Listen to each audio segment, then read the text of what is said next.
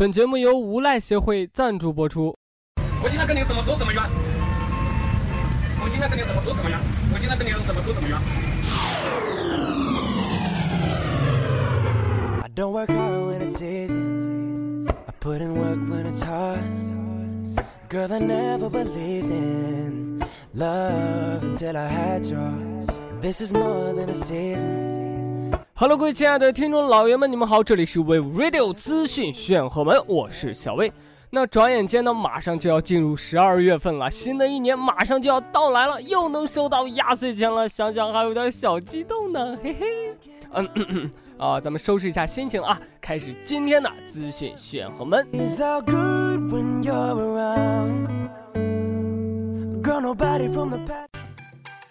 欢迎进入数码资讯。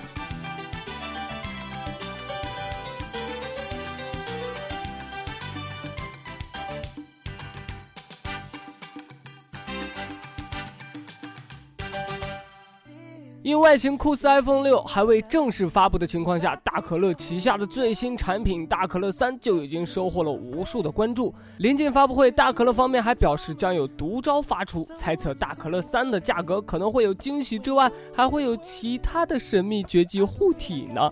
日前，数码风暴微博放出了一组大可乐三真机实拍的照片，照片中的大可乐三居然搭载的是小米家的米 U V 六。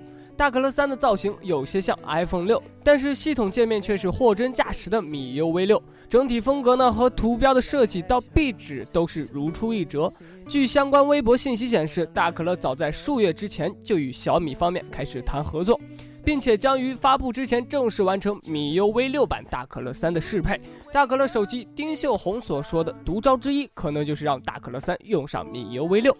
而除了米 U V 六之外，另有知情人士说，大可乐手机还将与阿里云 OS 展开合作，如魅族 MX Fold 一样推出云 OS 版本的大可乐三，加上自家的可乐 UI，在系统方面呢，三管齐下，给用户更多的选择。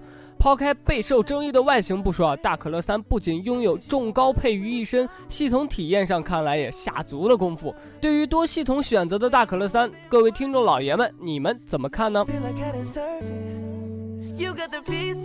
期待已久的魅族 MX4 Pro 已经如期发布，这款手机也已经成为了全球首款配备按压式指纹识别系统的安卓手机，同时还能将价格控制在两千四百九十九这个价位段。而今年的小米旗舰手机小米四已经毫无优势可言，关键是至今小米也没有相对应的产品进行 PK。虽然之前的消息显示小米五正在悄然研发中，其搭载了骁龙八一零处理器。配备的是五点七寸二 K 屏，并且提供指纹解锁系统，价格会突破一千九百九十九元。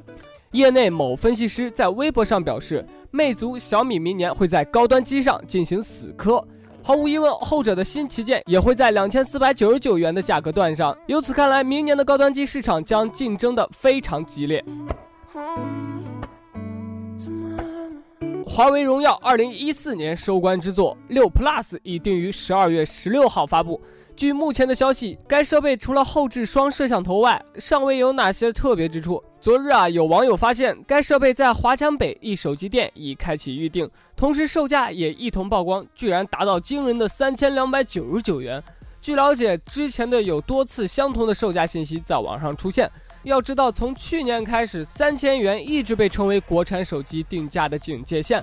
手机定位超过三千元很难卖得好。不过，随着国产手机品牌技术和工艺的提高，越来越多的手机厂商想上探三千加这一领域，来提升品牌的溢价能力。尽管今年九月在国内上市的华为 Mate 7高端版售价高达三千六百九十九元，而且近期在市场上卖的也非常火。不过，作为一直跟小米竞争、主打高配低价的荣耀品牌产品，要突破这一界限，仍存在很大的挑战。况且，魅族最近发布的 MX4 Pro 以其出色的配置和相当不错的指纹扫描功能，却将售价压到了两千四百九十九元的级别。这无疑是对其他国产厂商旗舰新机的定价产生了相当大的压力。目前，荣耀六 Plus 已获工信部入网认证。据称，该设备将采用五英寸 1080P 分辨率的显示屏，搭载着1.8吉赫兹的八核处理器，内置 3GB RAM 加 32GB ROM 的组合。荣耀六 Plus 还有哪些特色功能？它是否能够支持超三千元的定价？让我们一起拭目以待吧。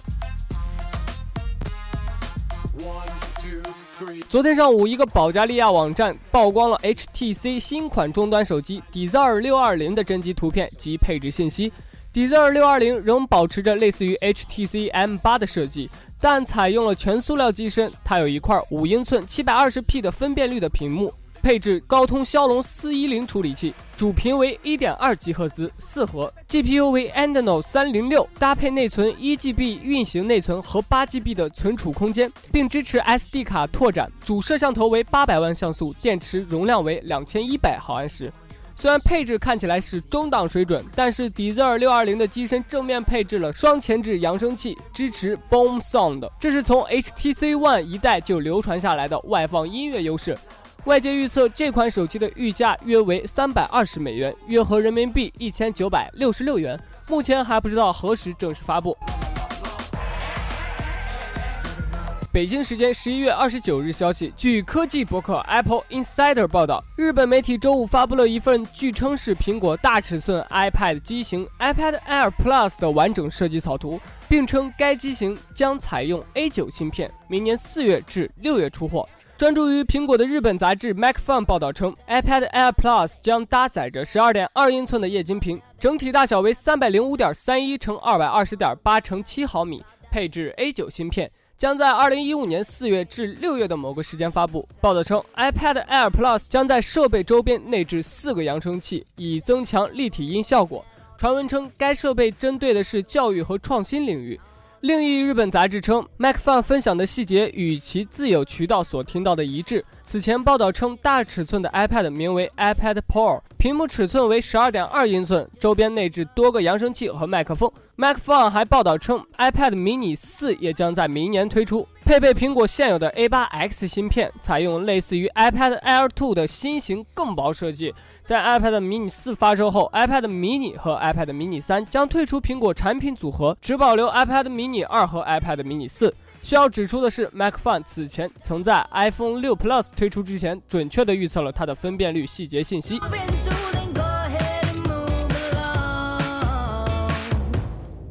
Cause you know I'm all about that bass, about that bass, no trouble. I'm all about that bass, about that bass, no trouble. I'm all about that. 欢迎进入养生世界。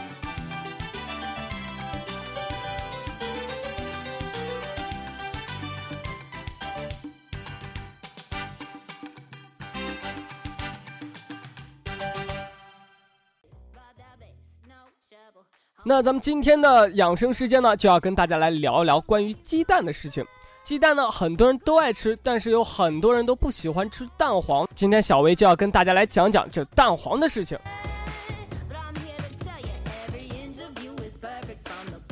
其实蛋黄是孕育生命的全营养食物，包括人类需要的所有维生素和矿物质。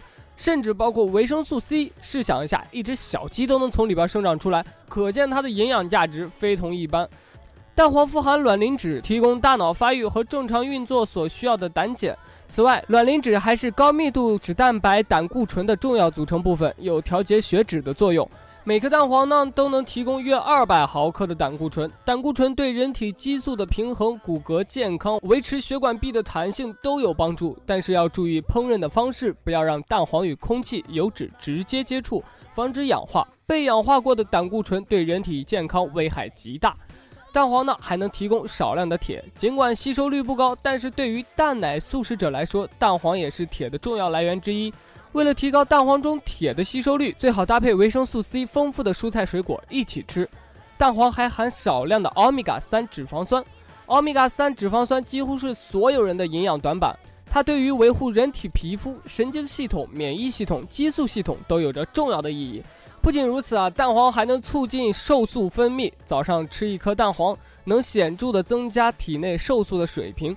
瘦素是一种抑制脂肪合成、促进脂肪分解的激素，还能帮助控制食欲。而且鸡蛋的价格特别的亲民，在最普通的家庭也可以每天食用。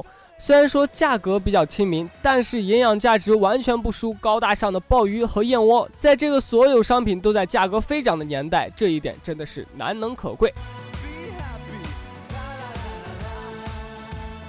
好的，那本期的 We Radio 资讯选和们到这里就要跟大家说再见了。如果你喜欢我们的节目，可以搜索荔枝 FM FM 四三三二二，或者是在新浪微博上搜索 We Radio，或者是在微信公众平台上搜索 We Radio 四幺六，关注我们都可以获得到我们最新的动态。我们还会抽取幸运听众，送给他们精美的小礼物。好了，咱们下期再见，拜拜。